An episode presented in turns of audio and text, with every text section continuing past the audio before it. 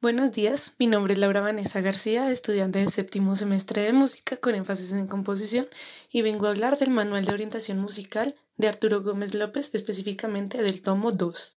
Este es un libro cuya primera edición data del mes de octubre de 1964 y sus derechos pertenecen al Ministerio de Educación Nacional, ya que ellos fueron los que tenían la idea de hacer el libro con el fin de que sirviera de orientación para la enseñanza musical en el bachillerato colombiano. Como ya lo mencioné anteriormente, el autor de este libro es Arturo Gómez López, quien en momento de la publicación de este libro era catedrático de Estética e Historia de la Música de la Universidad Javeriana de Bogotá. Además de la edición de la que voy a hablar, que es la cuarta, tiene una revisión literaria de Laurentiano Díaz y López, el cual en el momento de la publicación de este libro era un catedrático de Filosofía y Letras, una revisión musical de Gregorio Garcés, quien en su momento era organista de la Basílica del Pilar de Zaragoza, y ilustraciones de Ángel Lalín de Acereda. Este libro es el ciclo número 2 de la serie de cinco publicaciones hechas por el Ministerio de Educación Nacional con este fin, las cuales generalmente tienden a enfocarse en cuatro ítems. El primero son nociones básicas de teoría que necesitan saber los chicos de bachillerato. La segunda es historia de la música a carácter universal. La tercera es historia de la música, específicamente de la música colombiana. Y la cuarta es una antología de canciones que son tanto canciones populares del mundo, canciones populares de Colombia y canciones corales. Bueno, la verdad, yo tengo este libro debido a que mi mamá me lo regaló cuando empecé a estudiar en la Fundación Batuta. Y mi mamá me lo dio a mí porque dijo, pues de pronto le puede servir. Pero la verdad, hasta ahora es que me tomé el tiempo de, verdad mirar este libro y ver qué era lo que me ofrecía. Y pues siento que debí haberlo mirado antes, porque en los momentos en los que empecé mi aprendizaje musical, eh, cuando estuve preparándome para los exámenes de la admisión de la universidad y todo, siento que me hubiera sido bastante útil todo lo que dice ahí. Porque, bueno, como ya dije, tiene unas nociones básicas de teoría musical, las cuales, bueno, ya en este momento de la carrera, pues son cosas que ya uno ya pues conoce, ya de, de un lado al otro, súper bien, que son cosas como eh, que los acentos, que las figuras rítmicas, que las duraciones, cosas básicas. Pero pues eran cosas que cuando yo estaba estudiando en Batuta, muchas pues las vi, otras las aprendí eh, con la experiencia tocando pues en la orquesta. Y hubo otras que ya después vine a aprender cuando me estaba preparando para entrar a la universidad. Y pues hago la aclaración de que pues se supone que este libro es para la enseñanza musical de los jóvenes en bachillerato en los años 60. Y yo en mi bachillerato no vi absolutamente nada de esto. Estoy segura que mis compañeros que estudiaron conmigo, que nunca estudiaron música aparte, ni siquiera saben qué duración tiene cada figura rítmica. Entonces, este hecho sirve para reflexionar un poco cómo ha manejado eh, la educación musical el gobierno. Y pues sí, los, las propias escuelas, pues qué tan todos se enfocan en este ámbito. Y pues es que me parece muy curioso porque yo ya revisando el libro es bastante completo a lo que pues un estudiante yo consideraría que debería saber en su bachillerato. Y son cosas que a pesar de que este es un libro que se hizo en los años 60, siguen siendo prácticamente las mismas que son las mismas nociones básicas. Y pues eso me gusta porque, pues, aún a pesar del pasar de los años, yo siento que esto a alguien que recién está dando sus primeros pasos en la iniciación musical, pues le serviría bastante. Algo más que me llama la atención de este libro es la forma en la que es estéticamente. Porque bueno, la portada y todo pues es lo más de normal de cualquier libro de música y con el título y ya pero ya a la hora de revisar el contenido, bueno, siempre es bonito que tiene una buena tipografía, tiene márgenes, tiene unas ilustraciones, eh, las cuales me parece que son muy chéveres porque están en casi todas las páginas y son sobre diferentes instrumentos del mundo en los que te viene pues el dibujo con el nombre, incluso de qué país son. Y la verdad, pues la mayoría de estos instrumentos son cosas que yo Eh, son instrumentos que no conocía porque son pues instrumentos del mundo, no son los clásicos de la orquesta que conocemos y pues hay unos colombianos pero en general son bastante variados, entonces pues eso me parece chévere porque le da un toque diferente. Y otro tema que me parece importante es el hecho de cómo maneja la historia de la música, ya que listo, pues están las cosas que nosotros vemos normalmente en la universidad, eh, de los modos griegos, de cómo fue pasando el clasicismo, el romanticismo, cosas que ya conocemos, pero también muestra eh, cosas básicas sobre la historia de la música en China, en Egipto, en Israel, en Roma y es algo que en lo personal yo no conocía, yo no sabía y me parece chévere que uno conozca eh, sobre otras partes del mundo y no solo sobre pues dónde está ubicado uno.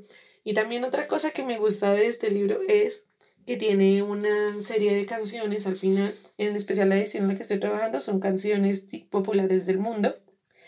Y pues siento que en, la, en el ejercicio de la enseñanza musical, aprender de canciones que uno ya conoce, las diferentes nociones, facilita la labor del aprendizaje en los estudiantes. Entonces, pues esto me parece fenomenal. La verdad, lo único que le corregiría a este libro es que he encontrado una que otra falla de ortografía, que la verdad no sé si es que de pronto por el pasar de los años haya cambiado la forma en la que se escriben estas palabras, pero la verdad es que me sorprendió bastante como a pesar de los años siento que esto puede ser muy provechoso para los jóvenes que están iniciando eh, su aprendizaje musical. Así que pues si alguien de mi familia de pronto o algún amigo me dijera, no, ¿qué me puedes dar para ir aprendiendo cosas? Que es que yo no sé nada de música, pero me gustaría saber, pues yo les diría, toma este libro que es, aprendes cosas básicas de teoría, aprendes de historia y yo siento que te motivaría bien. Entonces, pues con eso es lo con lo que decido quedarme. Bueno, muchas gracias a todos por escuchar y espero les haya gustado. A continuación, hablaré de la recopilación de unos textos que hice que hablan sobre la música en los animales. Textos como Los animales también entienden la música, de la vanguardia, La música y su efecto en los animales, de Diario del Sureste, y Reinforcing and Discriminative Stimulus Properties of Music in Goldfish. Así que empecemos. La música es un lenguaje universal que además de no distinguir entre raza, sexo y religión, tampoco distingue especies. Los seres vivos nos vemos altamente beneficiados por los diferentes sonidos que la naturaleza nos proporciona, y todas las especies animales diferentes a los humanos poseen una capacidad de apreciación musical que se manifiesta de diversas maneras. Para poder comprender mejor los efectos y estímulos de la música sobre otras especies, hoy en día existe una rama de la ciencia y estudios animales que se especializa en ello, la zoomusicología que a través de sus investigaciones muestra avances significativos en cuanto al comportamiento y cambios que presentan las especies gracias a la estimulación musical. Indiscutiblemente, en la creación artística, la naturaleza y sus fenómenos han sido grandes fuentes de inspiración a lo largo de la historia, particularmente en la música.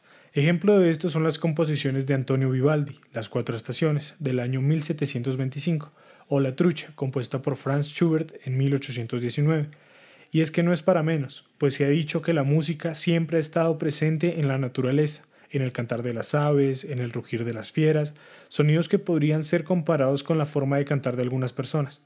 Dicho esto, los sonidos que producen los animales, además de cumplir como un canal de comunicación, también producen ciertos ritmos, longitudes, frecuencias y estructuras musicales que gracias al estudio y a la evolución de la música, hoy por hoy los seres humanos tenemos la capacidad de reconocer y analizar de una forma casi natural. Así las cosas, es posible observar y examinar los efectos físicos y psicológicos que la música es capaz de provocar entre nosotros. Sin embargo, es factible obtener una respuesta que demuestre si en las otras especies animales ocurre un proceso similar. A continuación discutiremos algunos datos que la neurociencia y la zoomusicología han arrojado respecto a esto. Contrario a lo que puede creerse, las funciones cognitivas de los humanos y las otras especies animales se ven afectadas de forma semejante. Pese a que los animales no reconocen elementos melódicos y no pueden distinguirlo como los humanos, ambos tienen una reacción inmediata frente a los elementos rítmicos y poseen una compatibilidad con la memoria musical. Si bien no es la misma, muy parecida a la de los seres humanos, comprobando su entendimiento particular de la música. En este sentido, varios experimentos, como el del zoológico del Bronx de 1909, mostró la respuesta positiva de animales como orangutanes, quienes ante el ritmo de Caruso movían sus cuerpos al compás del swing, Por otro lado, los camellos estiran sus cuellos buscando la fuente de sonido y los lobos y coyotes mostraron signos de intranquilidad frente al mismo sonido. No solo esto, la investigación titulada Reinforcing and Discriminative Stimulus Properties of Music in Goldfish, llevada a cabo en Japón, evidenció que los peces dorados pueden distinguir entre Bach y Stravinsky, siendo la mitad entrenados para morder una cuerda con comida cuando sonara cada uno de estos compositores respectivamente. Otro experimento de la música de Leicester en Inglaterra sugirió que las vacas aumentan su producción de leche en un 3% al ritmo de Beethoven y Simon and Garfunkel. Y cómo olvidar la cacatúa que abrió fama en las redes sociales gracias a su gusto por la música de los Bastric Boys. Es un hecho que las otras especies animales también reaccionan emocionalmente ante estímulos musicales. Así lo comprobó el psicólogo Charles Snowdon en compañía de una violonchelista de la Orquesta Sinfónica Nacional en su estudio llevado a cabo en el año 2009 en la Universidad de Wisconsin. Ese estudio arrojó como resultado que la música, además de causar respuesta física a los animales, también causaba estrés o relajación que podían ser notados a través del lenguaje corporal de los participantes del estudio, quienes en este caso eran un grupo de animales domésticos como perros y gatos, y monos titís. En definitiva, todas estas evidencias demuestran que la música tiene un efecto sobre otras especies animales diferentes a la humana, y que sus manifestaciones pueden ser muy concretas o también tener múltiples interpretaciones, significando no solamente un gran avance para la zoomusicología, sino para la neurociencia, la psicología y la música también, abriendo la posibilidad de seguir practicando estudios que quizás nos ayuden a comprender mejor un lenguaje totalmente diferente al nuestro a través de la música.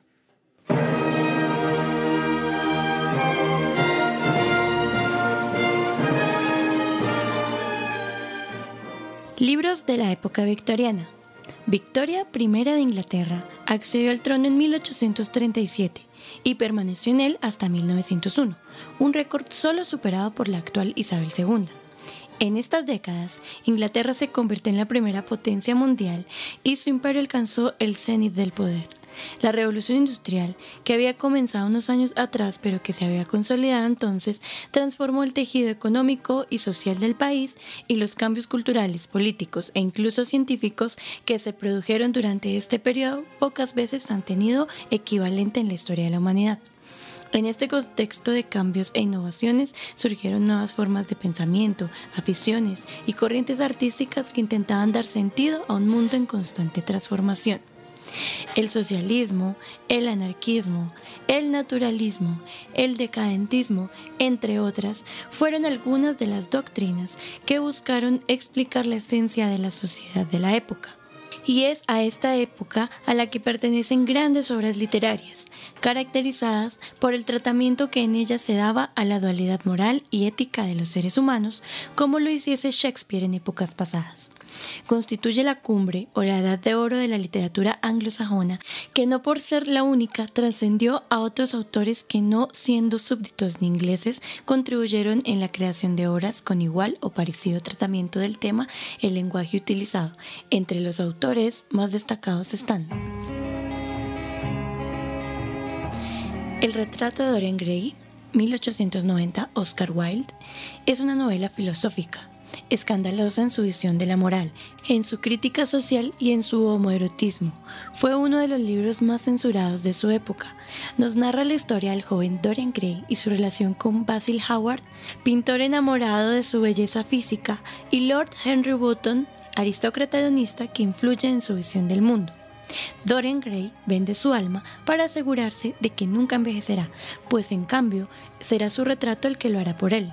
Wilde hace una fuerte crítica al esteticismo victoriano y a la idea de vivir una doble vida con raíces en el arte.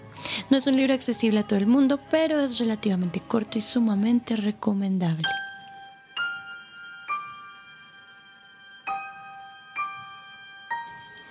Cumbres borrascosas. Emily Bronte, 1847. Es una novela oscura, literatura gótica por excelencia, del tipo que no incluye elementos sobrenaturales. Se trató del único libro escrito por Emily antes de su trágico fallecimiento a los 30 años. Alimentándose primero del boom y la fama de Jane Eyre, Cumbres Borrascosas eventualmente logró separarse de la sombra del estilo de su hermana para conseguir admiradores propios. En sí misma es una obra sumamente experimental. Desafía todas las convenciones sociales, morales, religiosas, literarias e intelectuales al punto de presentar una Inglaterra casi irreconocible para los lectores de su época. Se vale de imágenes exacerbadas de crueldad, inhumanidad, odio y venganza y nos habla del poder del amor cuando está amenazado por demonios de forma humana. Canción de Navidad. Charles Dickens, 1843. Quizá como una fábula moral para una época y una sociedad determinadas, ha trascendido todos sus límites para convertirse en una historia capaz de conmover a los lectores más exigentes de todos los tiempos y de cualquier edad. Con este cuento fantástico, Dickens crea el prototipo del avaro, gruñón y egoísta Ebenezer Scrooge y además impregna para siempre estas fechas del espíritu de la Navidad, ese deseo de hacer el bien que nos enseña que nunca es tarde para cambiar nuestras vidas y lo más importante, para ayudar a los demás.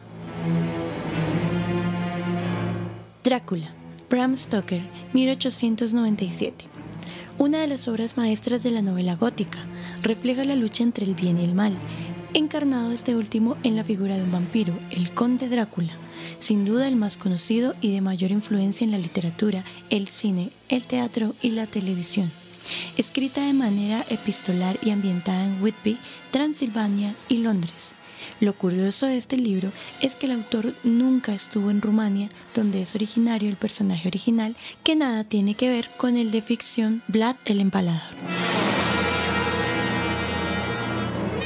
Este audio está realizado por Luna Hernández, estudiante de música de la Universidad Sergio Arboleda, cantante. Y en este audio quisiera hablar del disco Mi Camino de la agrupación El Trío Nueva Colombia. El trío Nueva Colombia ha sobresalido por su aporte en el desarrollo y exploración de la música tradicional andina colombiana, así, por, como formato no convencional en este género, ya que está conformado por piano, tiple y contrabajo, lo que les ha permitido explorar diferentes timbres. La agrupación la integran Germán Darío Pérez en el piano, Ricardo Pedraza en el tiple y Mauricio Acosta en el contrabajo. Esta agrupación despierta sonoridades, colores diferentes y aplicarlos al ritmo de esta música colombiana es algo diferente. Su último trabajo discográfico, el disco Mi Camino, rinde tributo a sus 30 años de recorrido musical, mostrando en este todo su potencial como agrupación, su particular sonido y sus diferentes obras musicales que abarcan desde obras recientes hasta obras tradicionales. Los ritmos que podemos encontrar en su, en su disco son bambucos, pasillos y danzas. La mayoría de las composiciones y arreglos que encontramos aquí son de Germán Darío Pérez, el pianista y fundador del trío. Aunque también encontramos compositores importantes de la música tradicional colombiana como León Cardona, Santiago Medina, Adolfo Mejía, Francisco Cristancho y Jesús Alberto Rey podemos encontrar una gran influencia y del bossa nova en la mayor parte de sus temas, haciendo una exploración por distintas armonías y melodías no tan arraigadas a lo tradicional. Esto se debe a que Germán Darío siempre mostró gran interés por el jazz, la música clásica y una increíble admiración por Johann Sebastian Bach, así lo dice él. Logramos notar esto en temas del disco como Divertidanza, Mi Camino, Palmitas de Plomo, Martica, Cuncia, Ancestro, entre otros. El cual Ancestro es uno de los temas más hermosos, a mi parecer, que tiene. Poco a poco el disco nos va envolviendo en un mundo de sonoridades variadas, armonías no tradicionales, acordes con agregaciones, modulaciones, cortes, dinámicas y articulaciones que se hacen naturales a la música y donde alcanzamos a percibir tanto la pulidez con la que interpretan hasta la calidad en la grabación y masterización, logrando que sea mucho más placentero para el oyente y que podamos hacer un viaje desde algunos temas tradicionales hasta algo más moderno y con distancias influencias compositivas, culturales y personales. Se ha caracterizado por llevar este género a un nivel más alto, desarrollarlo armónica y melódicamente y especialmente por cautivar un público más joven, cosa que no suele pasar mucho en la música colombiana hoy en día. Y, esta es una de las agrupaciones, podemos decir que más antiguas, pero que aún así capta la atención de los jóvenes. queriendo llevarlo así a las salas de concierto, auditorios y lugares donde pueda ser contemplada y escuchada, y no a escenarios abiertos donde se puede perder mucho la atención del espectador y varios aspectos musicales no podrían ser apreciados. Aún así, juega con un público muy amplio. Hablando un poco de, la descripción del trío Nueva Colombia, quería hablar sobre este disco que, que es muy particular en, en ese sentido, que es muy nuevo, que no sentimos que, que se quede con, con un género digamos, mal usada la palabra anticuado. Ellos se han encargado de que la música colombiana pueda mezclarse con, se fusione con otras sonoridades. Y, y bueno, el trío Nueva Colombia sigue teniendo su proyecto hoy en día y los discográficos y a mi parecer mi camino hace parte del, del mejor trabajo.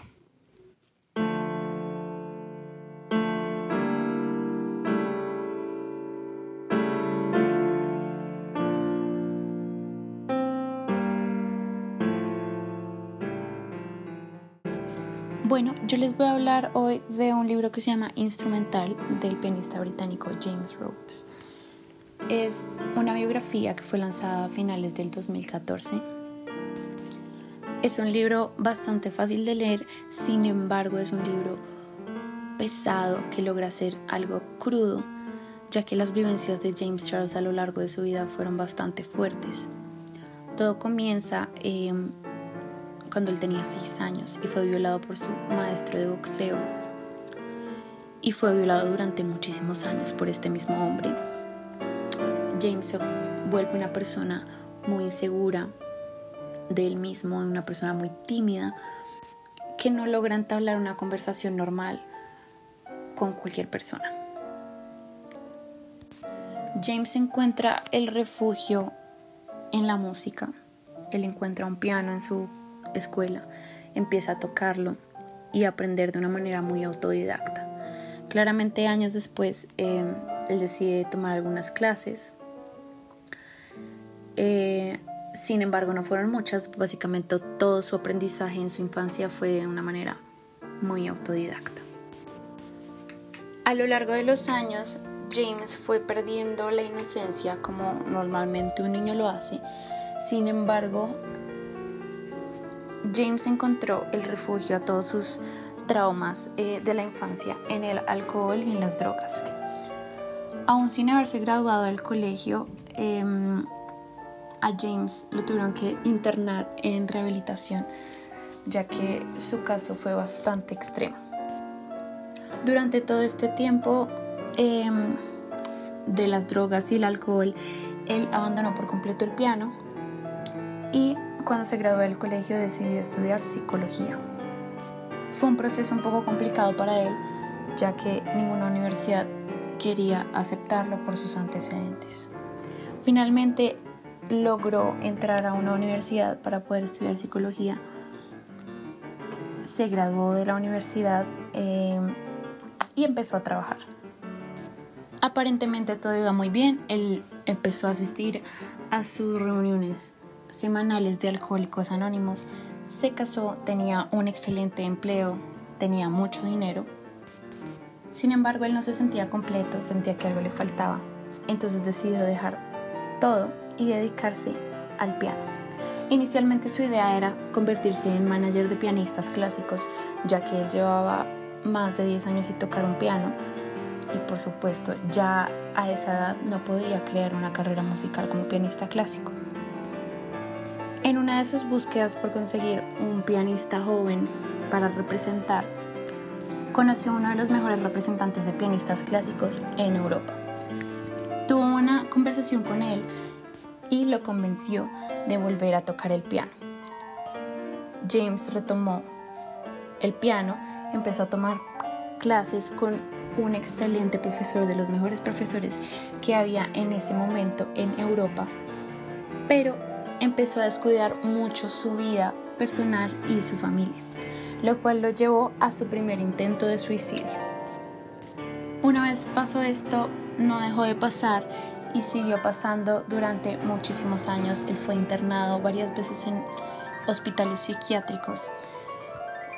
y perdió absolutamente todo su recorrido, perdió su dinero, perdió su casa, perdió su familia, la custodia de su hijo y quedó absolutamente en la ruina. Lo que más me gusta de este libro es la manera en la que él cuenta su historia, porque a pesar de que es una historia bastante dura, nunca la cuenta de una manera en la que él se victimice. De hecho, casi siempre él está diciendo que él sabe los errores que él cometió, eh, pero que todo lo que él hizo lo llevó a ser la persona que es ahora. James dice que él no piensa que algún día va a llegar a ser una persona cuerda y eso es lo que lo identifica a él tras muchos años de terapias em, psiquiátricas, procesos para superar sus traumas. Volvió a la música. Una de las cosas que más identifica a James de los otros pianistas clásicos es que busca que la música clásica llegue a todo el público, porque como sabemos, la música clásica a lo largo de los años ha sido muy elitista y para un público específico, entre comillas, culto. Y es un lujo que no se puede dar cualquier persona. Sin embargo, James piensa que en pleno siglo XXI debemos modernizar la música clásica para que pueda llegar a muchas más personas. Y por modernizar no se refiere a hacer fusiones o a hacer otro tipo de música, lo cual es totalmente válido, pero la idea de James es poder llegar a cualquier tipo de público. ¿Y cómo se hace eso? Primero, que las entradas sean más asequibles para todos, el valor de las entradas. Segundo, que el ambiente sea un poco más moderno y más juvenil. Eh, por ejemplo, eh, con luces en el escenario, pantallas gigantes, cosa que no pasa en la música clásica normalmente. Esa fue una idea bastante revolucionaria y que chocó bastante con los músicos clásicos, sobre todo europeos, y por lo cual James tuvo muchísimos problemas. Luego de leer su libro y entender la idea de él de cómo transmitir la música ahora, me dio mucha curiosidad y quise entrar a ver alguno de sus conciertos. Y me parece que realmente logra su objetivo porque logra popularizar un poco más la música clásica, claramente sin perder la esencia de este tipo de música, hace que sea algo más asequible para todo tipo de público y algo que realmente disfrute a una persona que no es considerada, entre comillas, culta. Él nos dice que básicamente él se siente como una estrella del rock sin perder la esencia de la música clásica, lo cual me parece increíble y se demuestra un montón en sus conciertos. Él se va vestido de una manera mucho más relajada, no como normalmente se iría vestido un pianista clásico que es smoking, sino que además el escenario está dispuesto a otro tipo de cosas, como por ejemplo eh, luces, tiene pantallas gigantes. También las entradas al concierto son muchísimo más asequibles. Y otra cosa que me encanta de esta idea revolucionaria de James es que entre tema y tema, él coge su micrófono y empieza a hablar con la gente, siendo él mismo, súper relajado, lo cual hace que la gente sienta más empatía con él y la gente se, se sienta un poco más identificada con la música que está tocando. Claramente esta idea para cualquier músico o purista de la música clásica es totalmente revolucionaria y fuera de lugar. Aunque para James, y claramente estoy completamente de acuerdo, la música clásica necesita evolucionar. No significa que tenga que cambiar su esencia, pero sí puede cambiar la forma de transmisión a nuevos públicos.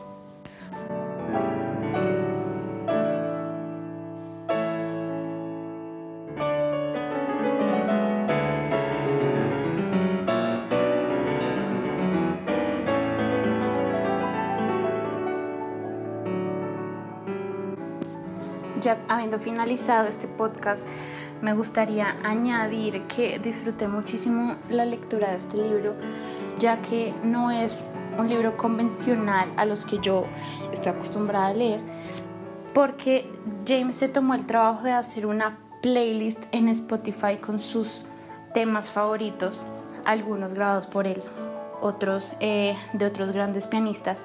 Y al principio de cada capítulo él nos ponía el nombre de el tema que deberíamos escuchar leyendo ese capítulo.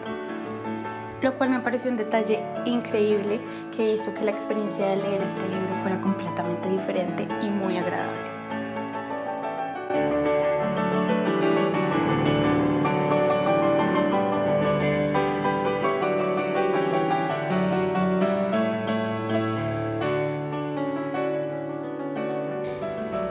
Beneficios del entrenamiento musical en el desarrollo infantil.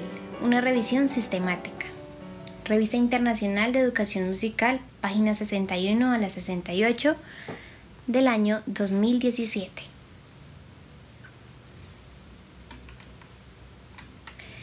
El artículo Beneficios del entrenamiento musical en el desarrollo infantil, una revisión sistemática de las autoras argentinas María Angélica Benítez, Verónica Díaz Abraham y Nadia Romina Justel busca realizar una revisión de los estudios realizados sobre la relación entre el entrenamiento musical y el desarrollo cognitivo durante la primera infancia, haciendo hincapié entre las diferencias entre un entrenamiento receptivo, en el que los niños reciben un estímulo sonoro sobre el cual se reflexiona y se simboliza, y la estimulación activa, en la que los niños hacen música. El artículo comienza mostrando la aptitud musical como algo que se comienza a desarrollar en la infancia temprana y que tiene una importancia fundamental, pues contribuye al desarrollo del niño en otras áreas de su vida. Luego, habla de las investigaciones que se han realizado para ver la relación entre la música y el cerebro. En los estudios citados se puede ver que se ha identificado las áreas cerebrales involucradas en la producción y percepción musical y la relación entre el sistema auditivo y motriz. Posteriormente, las autoras hablan de los estudios en los que se habla de los beneficios de la formación musical en la primera infancia, entre los que se encuentra la mejora en las capacidades motoras y auditivas. Además, también afirman que hay evidencia de que un entrenamiento musical intensivo, prolongado y temprano puede cambiar la estructura cerebral. Luego, se describen los dos tipos de estimulación musical, el activo y el receptivo, incluyendo la perspectiva de la musicoterapia. Respecto a la estimulación receptiva, se resalta que esta es importante para desarrollar el oído musical, aprender a estar en silencio y a estimular el movimiento.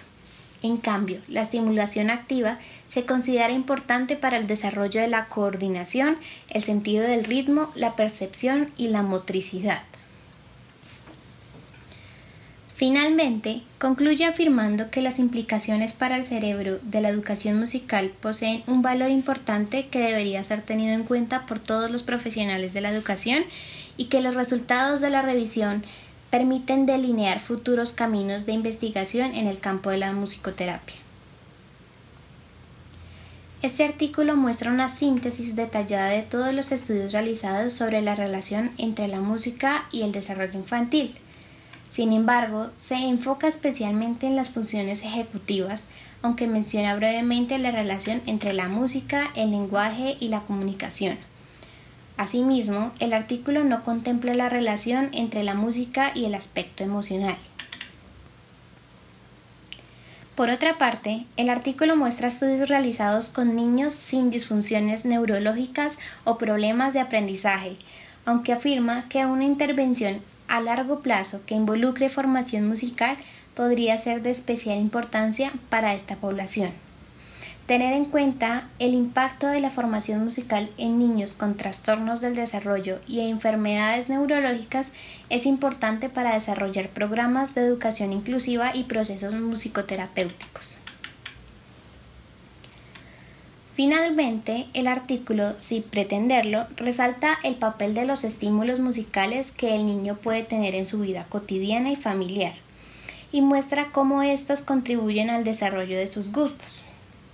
De esto podría decirse que la familia cumple un rol importante en la estimulación de las aptitudes musicales y con ello de sus habilidades psicomotoras y cognitivas. El artículo logra exponer las investigaciones que se han realizado para conocer el papel de la música en el desarrollo del cerebro y de las habilidades cognitivas. Además, considera que los resultados de los estudios deberían ser tenidos en cuenta entre todos los profesionales de la educación y no solo a los dedicados a la educación musical. Si bien los artículos seleccionados por las autoras en la revisión muestran que la música contribuye a mejorar las funciones ejecutivas y las habilidades motrices, están enfocados hacia una población sin problemas en estas áreas y no contemplan a profundidad la relación entre la música y las habilidades emocionales y comunicativas, lo cual es clave para resolver los retos de la educación para la población con dificultades de aprendizaje. Buenas noches, les habla Miguel García, y con todo este tiempo libre que nos ha dejado la cuarentena, aproveché para mirar a fondo la narrativa que tiene en su álbum Trench la banda 21 Pilots. Y me encontré con que estos artistas lograron crear un universo completo y complejo dentro de sus canciones. Sea, fueron más allá de la música. Incluso mm, lograron involucrar al público. Entonces puse a investigar un poco sobre el tema y sobre qué hicieron estos artistas en específico. Lo primero que encontré es que al parecer usaron lo que se llama la narrativa transmedia, la cual es un tipo de relato donde la historia se despliega a través de múltiples medios y plataformas de comunicación y en la cual una parte de los consumidores asume un rol activo en ese proceso de expansión. Teniendo claro esto, me dispuse a buscar artículos que me explicaran un poco más sobre la transmedia. Encontré uno hecho por Señal Colombia Proyecta. este artículo fue hecho el primero de agosto del 2018. El artículo titula ¿Qué es cómo hacer un transmedia? por David Jauregui Sarmiento. Él al principio del artículo cuenta y explica un poco más a fondo ese término, transmedia, pero pues yo lo estaba intentando llevar a un mundo musical, o sea, necesitaba un artículo que me explicara qué hizo Tony One Pilots con este término en su música. Y la verdad el artículo en su totalidad habla de producciones de películas o de programas de televisión. Sin embargo, hay un fragmento útil de este artículo y es cuando se remonta a citar eh, las siete claves para que un transmedia funcione. Estas siete claves las dijo Henry Jenkins. Henry Jenkins es un académico del MIT, Instituto Técnico de Massachusetts en Estados Unidos, y es relevante por su estudio sobre la cultura convergente. Ahí habla sobre una nueva narrativa.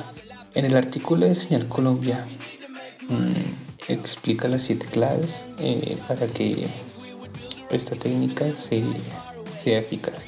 Leyendo cada una de estas claves entendí y logré comprender un poco más el trabajo que había detrás del álbum Trench y de todo el universo creado por Tony One Pilots.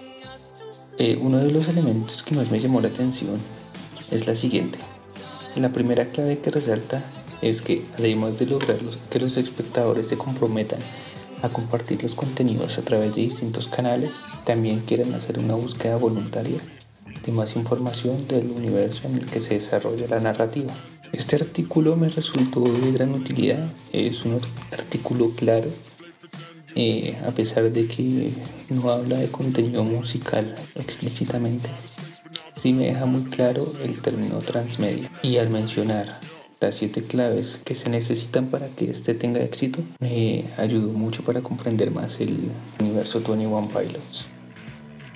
Luego de haber leído y entendido un poco más la, narrativa transmedia, encontré un video de YouTube realizado por el youtuber Alvinch, el cual, eh, en el cual su contenido de su canal en general es hablar sobre temas musicales. Este video me fue de gran utilidad ya que él cuenta toda la historia detrás del universo Tony One Pilots, desde sus comienzos de este universo, que fue en el cuarto álbum de Tony One Pilots, antecesor de Trench, titulado Blurry Face, que está conformado por nueve canciones, representan nueve miedos en el vocalista Tyler. Este álbum es importante porque es el inicio del universo de Tony One Pilots. Queda claro que estos dos álbumes, tanto Face como Trench, hacen parte del mismo universo creado por Tony One Pilots. Es algo así como una serie en donde Face es la temporada 1 y Trench es la temporada 2.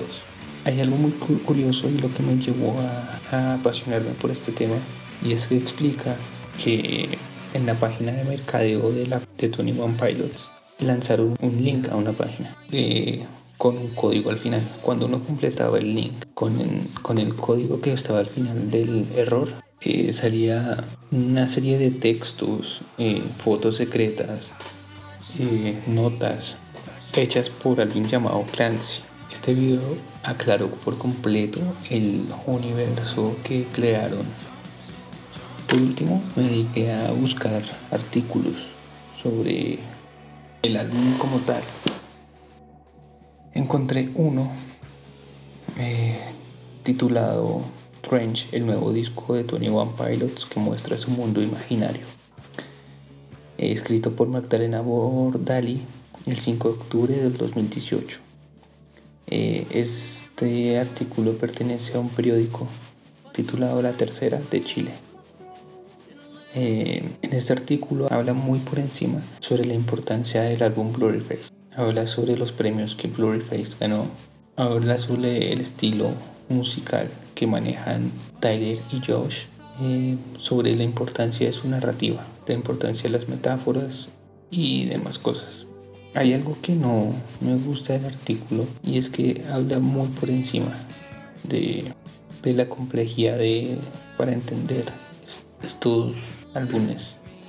Eh, tampoco habla sobre la transmedia eh, ni de las otras herramientas que usó la banda para completar su, su universo y expandirlo a su público y hacer que su público fuera partícipe. No veo información sobre las páginas secretas que lanzaba Tony One Pilots ni de los personajes eh, Face ni, ni Clancy. Ni los miedos, ni los, ni los mm, eh, obispos, ni de Dima, que era el lugar en específico. Fue muy grato encontrar toda esta información. Eh, me emociona mucho saber que esta banda va más allá de la música, que involucra también a su público a tomar parte activa a descifrar mensajes ocultos, a descifrar un código secreto, a desarrollar toda la historia, descubrir quiénes son los personajes. Eh, y nada, 100% recomendado la banda y súper recomendados el álbum, el álbum Glory Face y el álbum Trench con este impresionante universo creo Tony One Pilots. Gracias y buena noche. Gospel, un género musical con mucha historia. Autor María Eugenia Rincón. Revista La Carn Magazine. Fecha 6 de febrero del 2019. En este artículo encontraremos historia del género gospel, antecedentes históricos, los negros espirituales y el código Veil de Black Spirituals al Gospel, evolución del Gospel y sus grandes referentes. El género Gospel, también denominado como música espiritual o música evangélica, es música religiosa de origen afroestadounidense, el cual se origina en las iglesias protestantes o evangélicas en el siglo XVIII. Su popularidad creció durante la década de 1930. En el artículo podemos ver claramente de dónde sale la palabra gospel, de dónde sale las raíces musicales y cómo se conformó como un género. El código Veil. Vale la pena destacar que en el periodo de esclavitud en Norteamérica, la música fue un vehículo fundamental para gestar las revoluciones en los esclavos y de manera habilidosa. Estos introducían subliminalmente en las canciones mensajes codificados para conformar los escapes de sus esclavistas blancos. Podemos ver un ejemplo en el artículo con la letra de esta canción que dice, The Negro is a sort of seventh son, born with a veil and gifting with second sight, is this American world. En la traducción de esta canción podemos ver, el negro es una especie de séptimo hijo, nacido con un velo y dotado de segunda vista en este mundo estadounidense. En esta letra lo que en realidad se deduce es un día y una hora de escape, protegerse de algún riesgo que se pudiera presentar alrededor y acrecentar la vigilancia al blanco esclavista. De esta misma manera con muchas canciones. La gente de color en Estados Unidos en esta época utilizó el gospel, las canciones espirituales, para introducir subliminalmente códigos entre ellos, para poder salir de la esclavitud. Del black spirituals al gospel. El gospel es un género musical caracterizado por la inclusión de coros y armonías modernas, con acompañamiento muchas veces de piano, percusión, bajo y en ocasiones instrumentos de metal. En el artículo podemos notar cómo los spirituals negros se recrean y evolucionan al gospel. La esencia de las letras y el lenguaje y lo que expresa la música es lo mismo.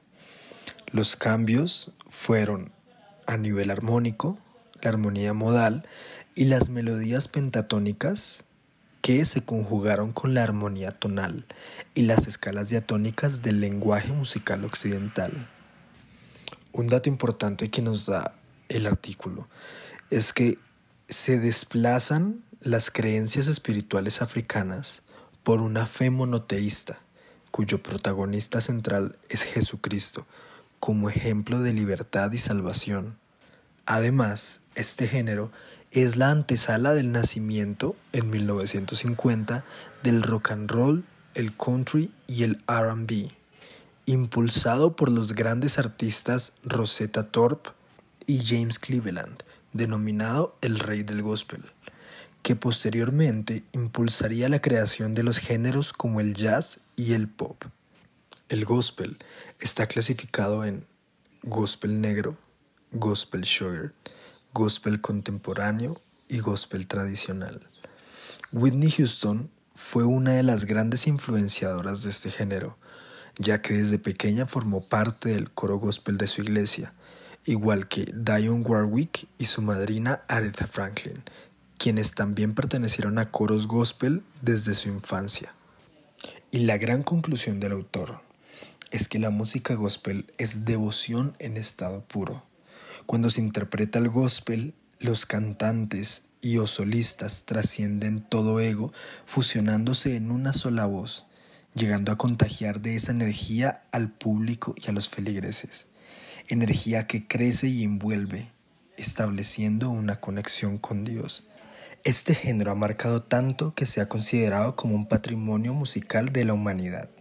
Y para finalizar, este artículo nos brindó un enriquecedor conocimiento acerca de qué es el gospel, su historia y su gran evolución a lo que es hoy en día. Bienvenidos a este podcast. Mi nombre es Sara Arias, estudiante de pregrado en música de la Universidad Sergio Arboleda. Hoy vengo a poner sobre la mesa un artículo titulado Cerebro y Música, publicado por la revista Como ves, perteneciente a la Universidad Nacional Autónoma de México. Bueno, en la parte introductoria ellos nos presentan a la música como un agente que se encuentra activo en cada una de las etapas del desarrollo de la vida del ser humano y que este agente ha trascendido al tiempo y ha acompañado al ser humano desde tiempos muy antiguos. Luego vienen dos preguntas muy importantes de esta introducción. ¿Por qué la música es tan importante para el ser humano y qué aporta a nuestro desarrollo? A medida que vamos viendo los subtemas, vamos a ir entendiendo el enfoque que quieren dar los autores de estas dos preguntas que a grandes rasgos pueden parecer muy generales o que tal vez uno dice, no, es que ya se han resuelto en otras investigaciones, en otros artículos o textos de música que podamos encontrar. El primer subtema es un misterio y aquí ellos empiezan diciendo, la música Está claro que cumple un papel identitario, pero ¿por qué lo hace? ¿Por qué el ser humano, pudiendo elegir, no sé, un arma para que me represente, escoge como una canción? O sea, con una canción tú no puedes eh, pelear o no te va a servir de escudo para una guerra, pero aún así tenemos himnos nacionales. A eso es lo que vamos con estos. Ellos quieren, desde este punto de partida, empezar a abordar este artículo y encaminarlo y mencionan un fragmento del Tratado sobre el origen de los humanos escrito por Charles Darwin en 1871, el cual dice, puesto que ni la capacidad de disfrutar ni la de producir notas musicales tienen la menor utilidad para el hombre en sus hábitos cotidianos, hay que clasificarlas entre las facultades más misteriosas de las que está dotado. Y aquí vemos que también se empieza a tejer esa pregunta de por qué la relación entre el hombre y la música, por qué está planteada como una necesidad, porque cuando yo escucho el himno nacional me siento colombiano y digo, de allá vengo yo. Entonces ya ellos vienen a un segundo subtema que es para qué sirve la música. Y aquí ellos respaldan un postulado que se hace en la introducción del artículo y es las habilidades musicales se manifiestan desde las primeras etapas del desarrollo de los niños. Entonces ya no es yo escucho el himno nacional, sino que yo desde chiquito ya vengo con la música dentro de mí. Entonces empiezan a justificar esta postura y dicen, la música ha sido transmitida quizás de generación a generación, de padres a hijos, no solo por la tradición, sino también por transmisión genética. Y esto nos lleva a un concepto que es la adaptación evolucionista. ¿Eso qué quiere decir? Que en algún momento o en algún punto de la historia, en el pasado, la música sirvió a nuestros antepasados en algún punto crucial y ellos dijeron, yo tomo esto, lo necesito, lo incorporo a mi forma de vida y eso se fue como imprimiendo o nuestra información genética se fue permeando de ello y ya el ser humano se fue configurando y a medida que va pasando de generación a generación, se va pasando también esa misma información. Oiga, la música es importante. Pero en este punto ellos tocan eh, un tema que es la controversia, ya este es el tercer subtema, y aquí ellos hablan de Steven Pinker. ¿Quién es Steven Pinker? Es un psicólogo de la Universidad de Harvard y allí él dice que la música no es una adaptación evolucionista, sino que es una necesidad artificial. Dice, tú no necesitas la música, tú crees que la necesitas y eso es lo que tú le has transmitido a tu organismo o lo que le has dado a entender a tu cuerpo, lo que has puesto en tu mente, no es necesario, tu cuerpo cree que es necesario porque se siente seguro teniendo música, también ahí viene, se siente identificado teniendo música, pero tú no necesitas la música. Y ellos plantean esta antítesis al punto que ellos buscan defender y lo dejan abierto pero luego siguen desarrollando y van a tres siguientes subtítulos que van interconectados entre sí, se enfocan en la percepción del sonido, en lo que éste ocasiona en nuestro cerebro. Entonces, bueno, el cuarto subtítulo se llama Percepción del sonido, el quinto Notas y neuronas y el sexto Música y lenguaje. En el cuarto subtítulo, eh, lo que ellos buscan desarrollar es la música en el cerebro se percibe de esta forma. Bueno, y explican el proceso, cómo sucede, por dónde entra, cómo nuestros organismos receptores de sonido actúan, a dónde envían las señales. Y algo importante que ellos dicen es qué es lo que hace que nuestros aparatos receptores nos hagan tan diferentes de lo que otros aparatos tienen para reproducir. Lo que nos hace diferentes es que nosotros al recibir la información ya tenemos un lenguaje, ya tenemos eh, una manera de pensar, una forma de ver el mundo que nos rodea. Nosotros al recibir esa información decimos, esto me sirve, esto me aporta, lo quiero para mí. Si recibimos información que no es de nuestro interés, decimos no, gracias, esto lo dejo a un lado, o no estoy de acuerdo con esto, no me parece por esto. Y ellos se centran mucho en esto. Dice, los aparatos electrónicos pueden reproducir la información sin pasar por un filtro. Nosotros, a diferencia de ellos, tenemos ese filtro. Ese filtro que es nuestro pensamiento. En el quinto subtítulo ellos hablan sobre cómo la música ha ayudado en el proceso de curación o de tratamiento de personas con lesiones cerebrales, como zonas que tal vez uno no esperara que se activasen con la música, lo hacen y ellos pueden evidenciarlo. Y ya la sexta sección, que es la música y el lenguaje, ellos hablan de que algo muy similar entre la música y el lenguaje es que se transmiten a través del sonido, generalmente. Es una característica que tienen en común y esta característica, aunque las hace similares, en el cerebro no es aceptada de la misma forma.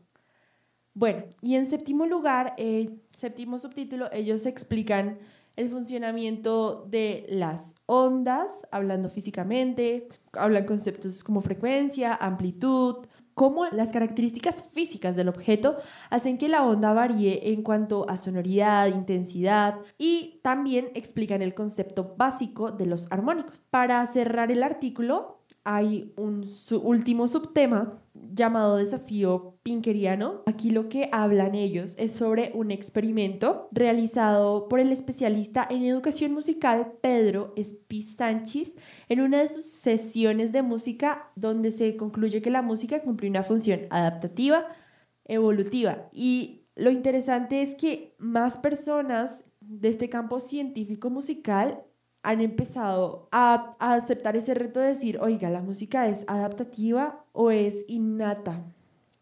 Este texto me ha gustado y pienso que ha aportado bastante a mi conocimiento.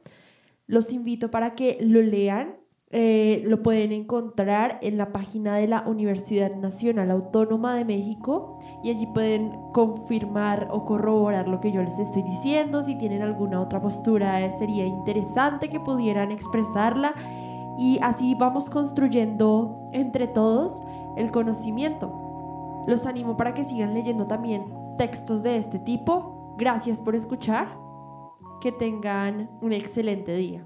Eh, mi nombre es Sebastián García. Eh, hoy quiero hablar acerca de un artículo que se publicó en la revista Science el 3 de abril del 2020, este año, titulado Científicos han eh, traducido la estructura del coronavirus en música. de lo que esto se trata es acerca de cómo las proteínas del coronavirus fueron, se les fueron asignando a sus respectivos aminoácidos una nota musical. Esto da como resultado una, una composición más que todo modal, pero sin embargo sí se nota un poco como esa, ese centro eh, muy, muy, muy versátil, es decir, suena modal, pero no se siente como un centro o un modo en específico, es como una combinación de varios de ellos y es por cómo lo hicieron. Eh, como dije anteriormente, se le pusieron a, los aminoácidos de las proteínas unas notas musicales y bueno, lo que faltaría sería la representación de las formas de esas aminoácidos. Entonces a veces estos se tienden a hacer en forma de hélice o a aplanarse completamente, eh, alterando la duración y el volumen de las notas, los, las vibraciones moleculares y también las modificaciones por el calor se pueden identificar en la música. Entonces la pregunta es, ¿para qué alguien querría traducir un virus hacia en un sistema musical?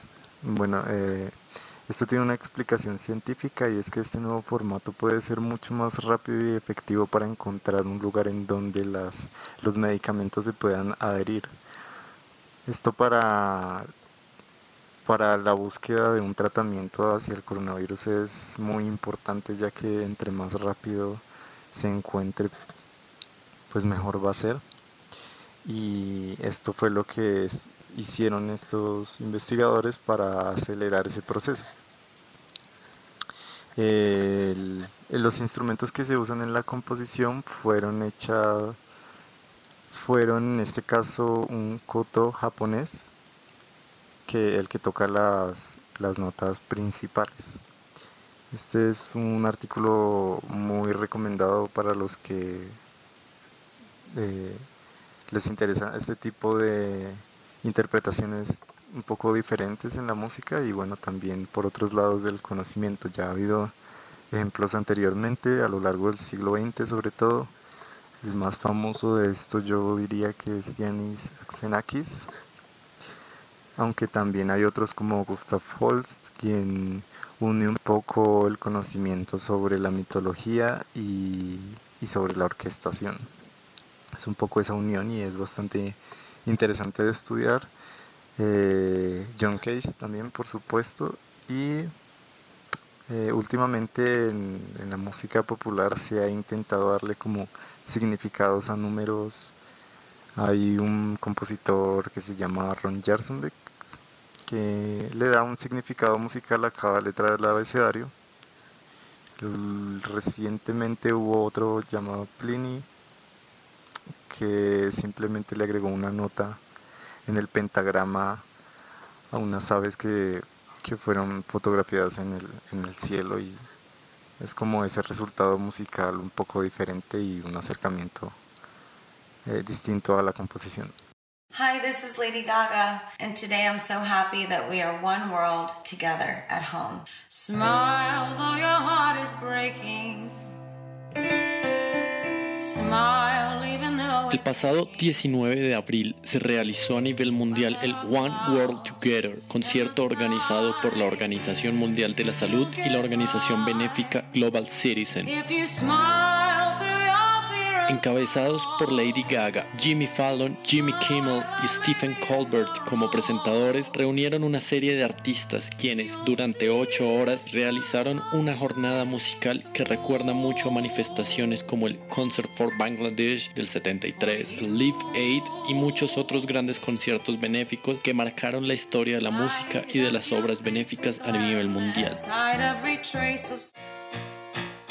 Entre los grandes artistas que hicieron parte de esta jornada estuvieron leyendas del rock como el ex Beatle Paul McCartney, los Rolling Stones y Elton John, así como artistas pop reconocidos como John Legend, Sam Smith, Pharrell Williams, entre muchos otros, así como la participación de algunos comediantes como Jack Black, algunos apartes de voluntarios durante la crisis de la pandemia y médicos que han atendido las emergencias y dan testimonio y voces de aliento. Vamos a caminar, volver a respirar y liberar los miedos. En la lista de artistas colombianos que hicieron parte del line-up de este concierto, que puede tomarse en sí como documento para futuras muestras musicales masivas, se encuentran J Balvin, Maluma y Sebastián Yatra, quienes demostraron marcar tendencias del género urbano en la cima del mercado musical internacional. Y es aquí donde arranca mi análisis personal de esta iniciativa. Claro está, y hago un paréntesis, que Juanes también fue parte de esta iniciativa pero hablaré de él más adelante.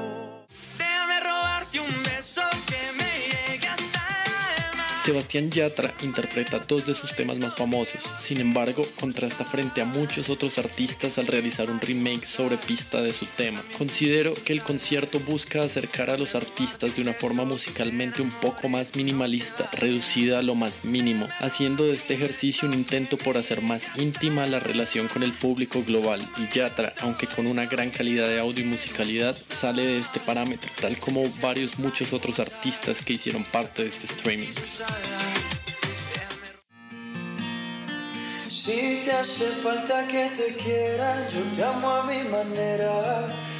Maluma realizó una intervención un poco más reducida, haciendo un speech desde algún balcón y tocando a distancia con un guitarrista, quien al fondo muestra una serie de equipos de estudio. Si bien se acerca más a la idea de conciertos a distancia, la voz tenía un reverb muy molesto que bajó por completo la calidad y cercanía con la interpretación, lo que además contrasta mucho con los cortes de cámara de estudio del guitarrista que lo acompaña. Considero además que pudo ser una gran intervención íntima para acercarse un poco más a los públicos globales, pero desalienta un poco escuchar estos tropiezos y sentirse de alguna forma representado por ellos.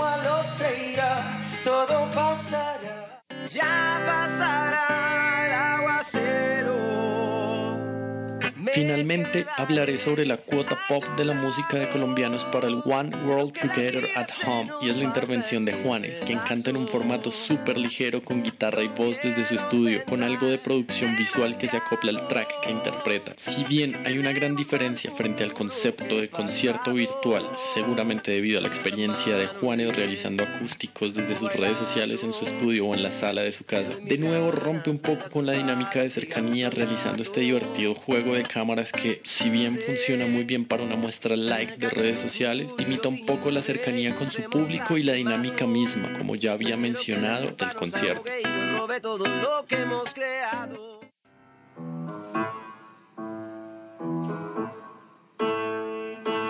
Si bien no realizo un análisis musical de las interpretaciones de estos artistas, sí quería hacer un énfasis sobre estos detalles. Asimismo, extraigo un poco de esta crítica para las demás intervenciones del streaming. Claro, se evidencian intervenciones de altísima calidad y que pueden resaltarse, como la de John Legend con Sam Smith, o la de los Stones, o las de Elton John y J. Lowe sobre la transmisión. Sin embargo, este tipo de contenidos ha encontrado su nicho en las redes sociales y considero plataformas como el One World, que nos recuerdan performances históricos como el Live Aid hacen de la interpretación algo un poco más orgánico y cercano, como las intervenciones solistas de Lady Gaga, Paul McCartney, Stevie Wonder o Billie Eilish, quienes realizaron intervenciones algo un poco más light o caseros si gustamos.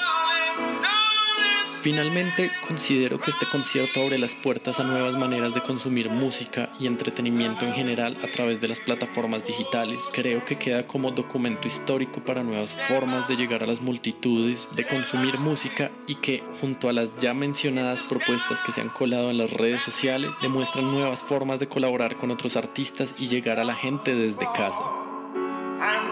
Cerramos esta reseña con un fragmento de la intervención de John Legend y Sam Smith del clásico de Ben E. King, Stand By Me.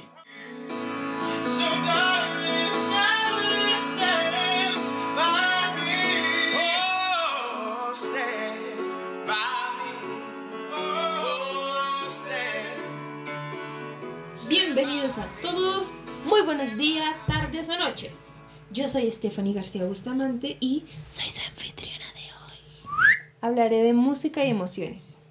Me basaré en el artículo Psicología de la música y emoción musical de Josefa Lacárcel Moreno. Dividiré el artículo en dos. En la primera sección hablaré del sustento de la psicología en la pedagogía musical y en la segunda sobre cómo es el comportamiento musical en las emociones. Empecemos. La primera sección, la autora habla de cómo el cerebro mediante ejercicios musicales desarrolla elementos para el aprendizaje en general, al activarse los dos hemisferios del cerebro. Componentes como ritmo, melodía y armonía son un claro ejemplo. El ritmo es responsable de las acciones, es decir, que afecta a la fisiología, te hace mover el cuerpo. La melodía es responsable de las emociones y los sentimientos. Y la armonía es responsable del análisis y el intelecto. Por esto se habla de que ejercita y activa los dos hemisferios, ya que por un lado, el izquierdo es más racional e intelectual, mientras que el derecho trabaja con la creatividad. Por eso, el complemento de los dos hemisferios es indispensable. La inteligencia musical está relacionada con lo anterior, ya que consta de tres formas de conducta. La primera en la audición, la segunda en la interpretación y la tercera en la composición, que utilizan todas las conexiones necesarias en el cerebro para poder tener una comprensión total de la música. Una actividad como cantar, por ejemplo, utiliza ambos hemisferios más el uso de las emociones, que quiere dar como resultado a una actividad holística. ¿Qué significa holístico? que utilizan los elementos como un todo y no por separado. ¿Nunca se han puesto a pensar lo interesante que es escuchar una canción y que el cuerpo tenga una respuesta automática al ritmo? Bueno, pues desde pequeños estamos rodeados de él. El corazón de cada madre es el primer ritmo que sentimos. Y no lo digo yo, lo dice la ciencia. Es importante aclarar, no a todos nos mueven los mismos ritmos, por supuesto. Pero esto se debe a la personalidad de cada uno y los lazos mentales que desarrollamos con un estilo en particular que nos acompañó a través de los años y en nuestras épocas. Y es por eso que Josefa habla de la importancia de activar zonas del cerebro que se desarrollan con la música, ya que éstas se relacionan de manera directa con el comportamiento. Además de que si no se trabajan se congelan o quedan dormidas, o sea, prácticamente no sirven para nada. Esto tiene un poquito de relación con lo que diré a continuación. La música es un escape para el ser humano. Eso definitivamente tiene afirmación. Y es aquí donde actúa la segunda sección. Solo piensen en las veces que han escuchado música para deshacerse de un sentimiento que termina siendo reemplazado por otro al cual asocian a la canción que están escuchando. Bueno, Josefa habla sobre la modificación de la conducta con la música. Y es verdad, pongamos el caso de un niño con Alzheimer. Las conexiones del cerebro pueden tener mala conexión o ser nulas, y por eso el niño no consigue procesar la realidad. Bueno, la realidad que todos tenemos. Él tiene su propia realidad. Una de las terapias más conocidas es la musicoterapia. Y se preguntarán por qué. Bueno, pues la música permite acceder a un estado de sensibilidad, creatividad y análisis al haber conexiones en todo el cerebro. Pueden entrar en un estado de autoconocimiento y crear facilidad de comunicación con los demás. En un ejemplo más cercano, sus gustos musicales hablan mucho de cada uno de ustedes y muchas veces determinan una conducta o un grupo social. Y es aquí donde trabaja una habilidad llamada inteligencia emocional la cual impulsa al control de los actos frente al mundo teniendo en cuenta los sentimientos. Qué difícil, ¿verdad? Esta inteligencia, según Josefa, es capaz de determinar rasgos del carácter, potencializando el rendimiento intelectual y personal. Mejor dicho, nada más ni nada menos que explotando lo mejor de cada uno. Ay, es que las emociones están conectadas a todo esto. La relación emocional que se desarrolla con la música también se traspasa a las posibles reacciones. Josefa menciona que muchas de las decisiones que realizamos se basan en nuestras emociones. Y bueno, un alto aquí. Yo difiero un poco, ya que puede que existan impulsos por las emociones, pero existen momentos en donde la emoción no tiene un rol principal, sino más bien lo cognitivo, como otras veces pueden estar de la mano. Considero que eso depende de la ocasión. Entonces, la música cumple un rol tremendamente importante en la formación y en el desarrollo del cerebro de nuestros niños. Así como se forme y se desarrolle, así mismo será el ser humano, porque podrá potencializar las habilidades de cada uno de los niños. Un claro ejemplo es algo como tan sencillo como bailar puede terminar siendo catastrófico si usted no le desarrolla esa sección a su hijo, porque el ritmo es lo fundamental. Así que si tiene hijos, ojo con lo que escuchan. No saben cómo determinarán las acciones y la personalidad de su hijo. Bueno, no, no tan serio, ¿no? Échenle ojo a lo que esté haciendo su hijo. Seamos conscientes, seamos conscientes de que muchas problemas los podemos resolver con la música y podemos encontrar respuestas en ella de muchas de las cosas que sentimos o de las que nos están pasando. Así que si quieren profundizar en el tema, investiguen y lean este artículo maravilloso. Espero hayan disfrutado esta melodiosa voz. Descansen o que desayunen o almuercen o cenen, lo que sea. Y esta anfitriona se va. Hola, muy buenos días, buenas tardes, buenas noches. Mi nombre es Kevin Castellanos. Estudio piano jazz en la Universidad Sergio Arboleda y vengo a hablarles de jazz.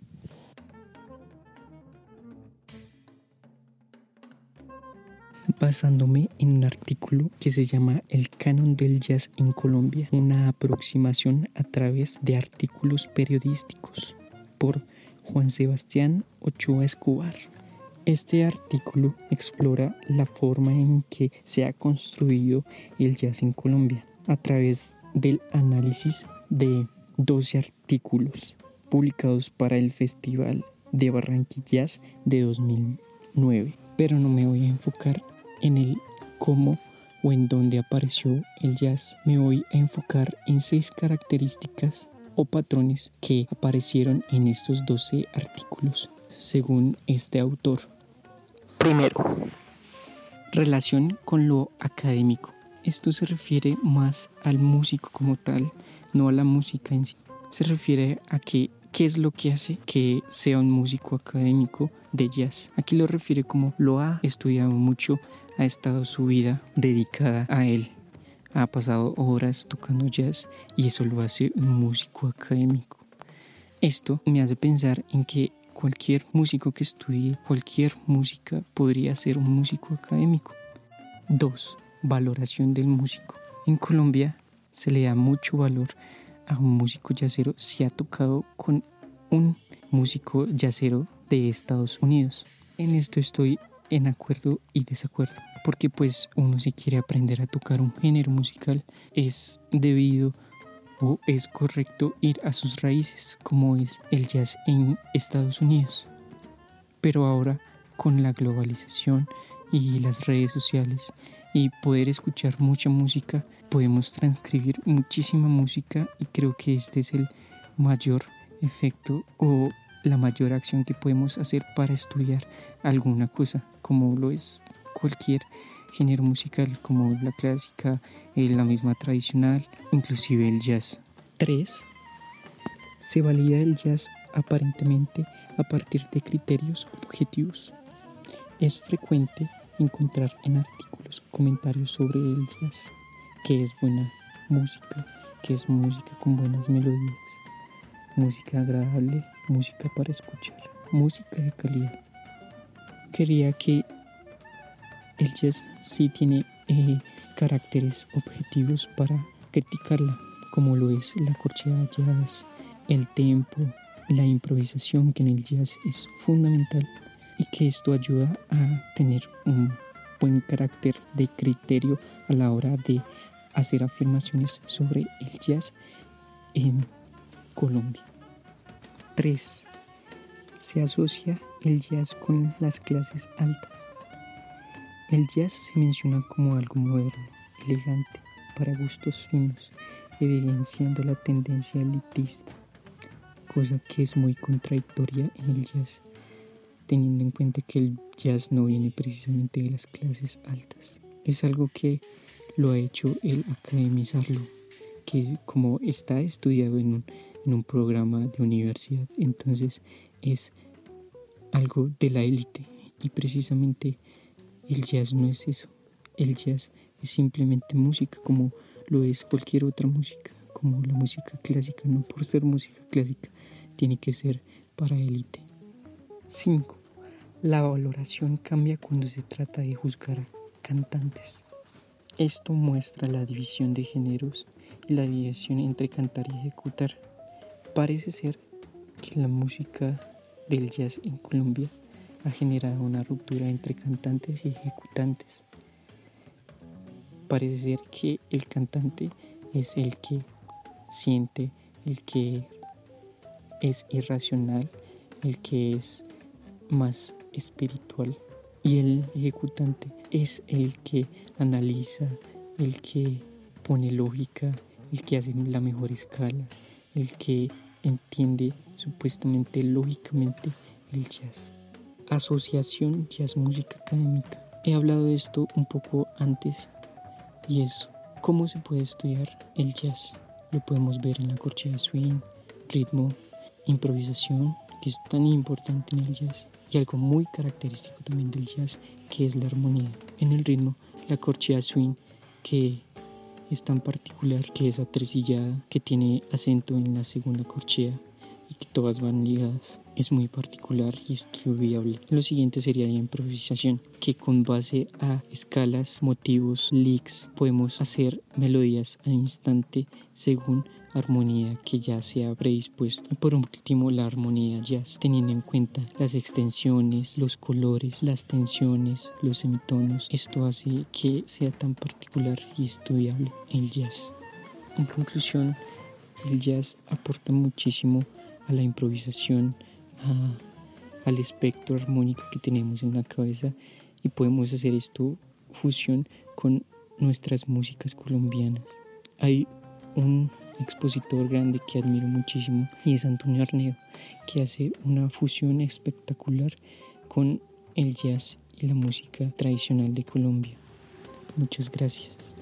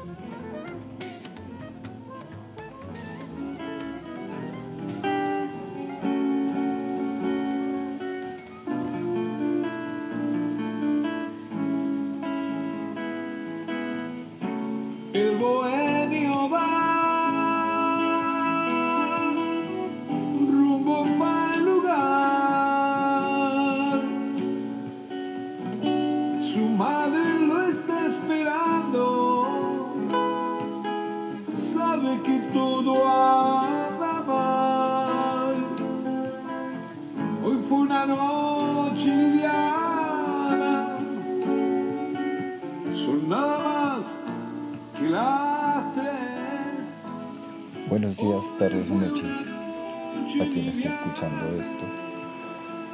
Lo que estamos escuchando es tema El Bohemio de Lito y tiene que ver con lo, con, lo, con el tema que les vengo a proponer hoy.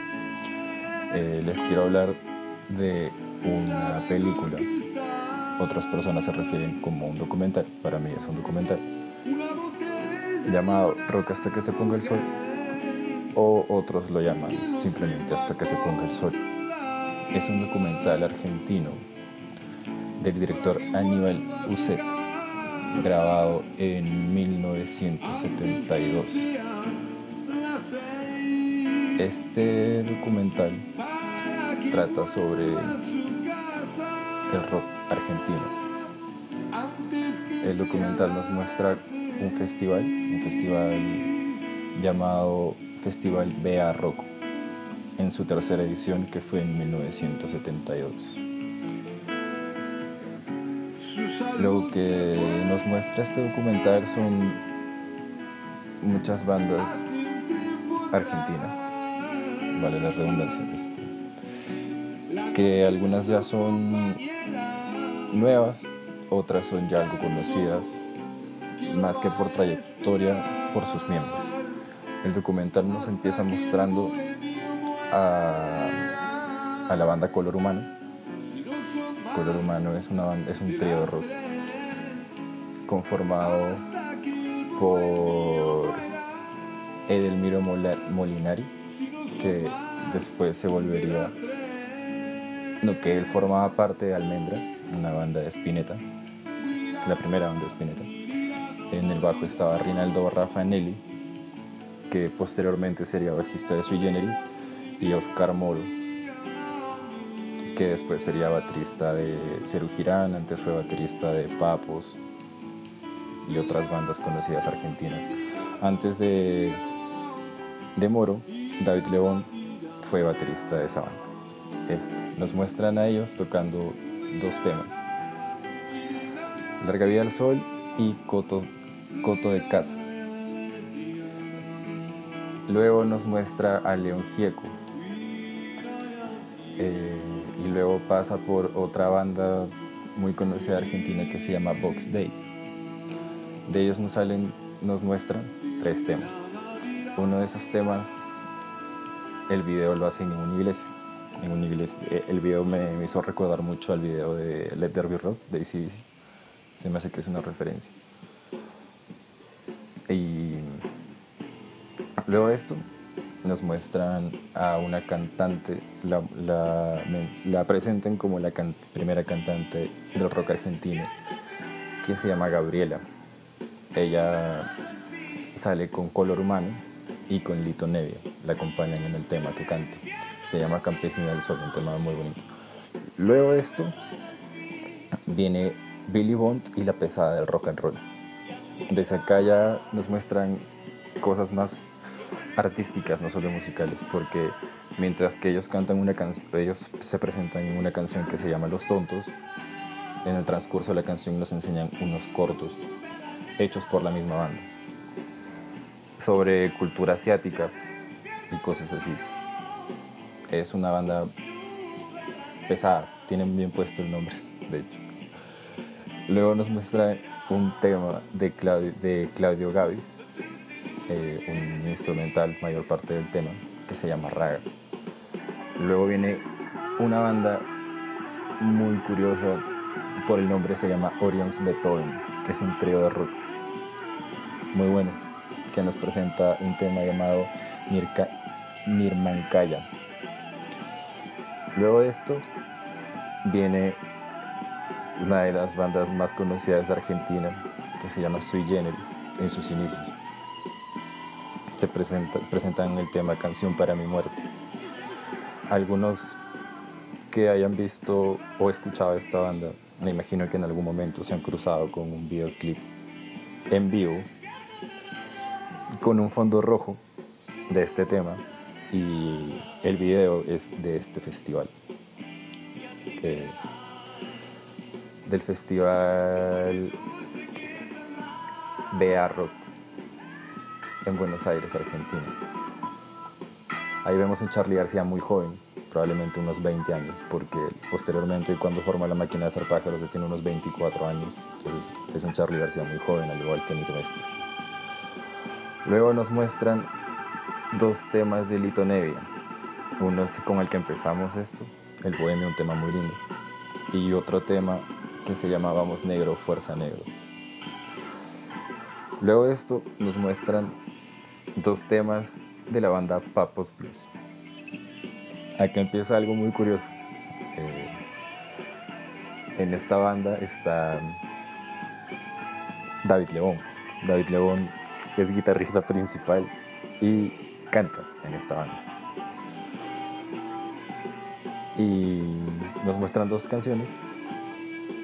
Y luego de esto, antes que empiece la presentación de Pescado Radioso, una banda de Luis Alberto Spinetta, con David León también. Nos muestran un corto, un pequeño corto dirigido por David León y que es muy recomendado si a alguien le gusta como lo visual y todo eso. Les recomiendo mucho ese corto, es muy corto, dura como un minuto, probablemente un minuto y medio. Y luego de esto viene la presentación de Pescado Rabioso. La presentación de Pescado Rabioso empieza con tal vez hayan visto también esta imagen de Spinetta con, con una sirena en la espalda recorriendo el escenario, viene este festival también. Para que vean es lo importante que fue este festival luego en la cultura del rock argentino. Luego de, primero nos interpretan Despiértate nena, que es el tema que estaba sonando hace un momento. Y después de ese, ese tema lo canta David León y de Spinetta, ambos. Luego de esto nos muestran el tema que está sonando en este momento que se llama Post Crucifixión. Ah, bueno, entre los temas nos muestran un, otro corto. Pues eso más que un corto es como, no sé si entra en esa categoría, pero es como un video de los cuatro miembros de la banda sentados en un patio, como charlando, fumando cigarros y, y eso. Y luego si viene el tema post crucifixión Luego de esta presentación, la última presentación que se nos da a ver en el documental es una composición de Gustavo Santualaya que le interpreta el grupo Arco Iris. Es un tema instrumental llamado Hombre, un tema muy percutivo, muy percutivo. Y luego de esto se nos presenta el final del, del documental con unas palabras del organizador de este documental.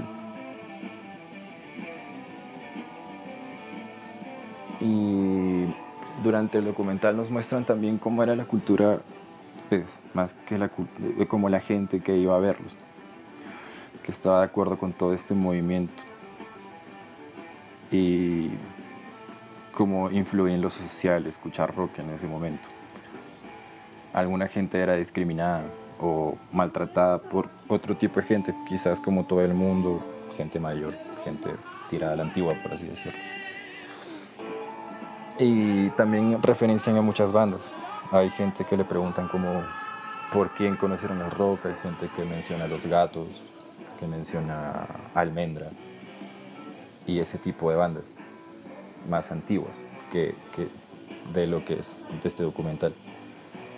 Eh, viendo otros datos de esta de, este documental se estrenó el 8 de febrero de 1973 en un cine de Buenos Aires, Argentina. Eh, pasando a lo siguiente, como de una opinión, yo creo que más que, yo creo que en este tipo de documentos las opiniones sobran. Sobran mucho porque, o, sea, es buenísimo. Es buenísimo para alguien que le guste toda esta movida del rock argentino o sencillamente el rock. Pero yo pienso que las opiniones sobran porque tal vez sin la existencia de, de un documental de, de esta magnitud, en un futuro no hubiese habido tanta influencia para las siguientes generaciones de seguir con esto del rock argentino. Porque después de esto, ahí claramente puede haber un primer encuentro de Cerú Girán. En ese festival tocan tres miembros de Cerú. David León toca con, con Papos Blues, con, con Pescado Rabioso, eh, Charlie con su generis, Moro toca con, con Color Humano, con Gabriela. Y ese tipo de cosas. Este festival seguro encontró mucha gente y probablemente es una comunidad entre ellos porque muchos miembros compartían, algunas bandas compartían miembros. Entonces, se me hace que esta es una muestra también de la unión que tiene que tener como la, la comunidad de los músicos. No se, ve, no se ve eso de competitividad. He visto también algunos documentales que hace poco presentó Nat Geo de Spinetta, de, Charlie, de, de Cerati. Y siempre hubo admiración entre ellos. Quien hacía la competitividad era la gente, pero entre ellos nunca hubo eso. Pero volviendo a lo que es el documental, yo creo que esto es grande y las opiniones no, no son importantes, sino la influencia que tuvo durante y después de lo que vino después de ese documental. Y eso es, sí, y eso para mí es rock hasta que se ponga el sol. Se los recomiendo muchísimo si si les gusta el rock argentino. Eh, y eso, los dejo con un poco de música.